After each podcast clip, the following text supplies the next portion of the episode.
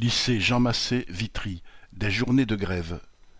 Mardi 1er février, les enseignants du lycée Jean Massé de Vitry-sur-Seine, dans le Val-de-Marne, prenaient connaissance de la nouvelle dotation horaire globale, c'est-à-dire les moyens horaires alloués par le rectorat pour l'année prochaine.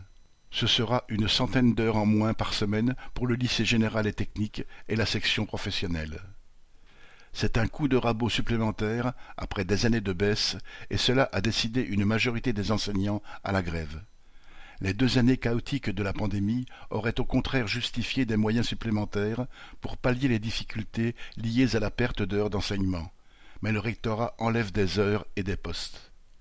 Le jour même, soixante enseignants votaient la grève, et le lendemain matin, à sept heures trente, une trentaine d'entre eux distribuaient des tracts. Dans ce lycée, qui a des traditions de lutte, il n'y avait pas eu une telle mobilisation ni une telle détermination depuis un moment. Chaque jour, des discussions ont eu lieu en Assemblée générale pour savoir quelles revendications mettre en avant.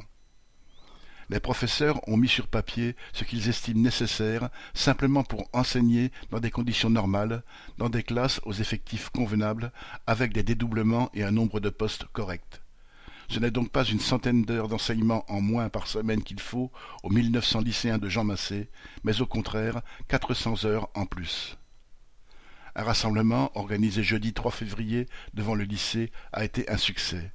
Il a regroupé une centaine de personnes, des professeurs du lycée, mais aussi quelques élèves, des militants de la CGT, des AESH en grève, des salariés de Sanofi, des élus. Chacun a pu prendre la parole, partager la conviction qu'il fallait lutter ensemble. Une belle occasion également pour rôder les nouvelles chansons de lutte. Mardi 8 février, la grève était reconduite. Correspondant Hello.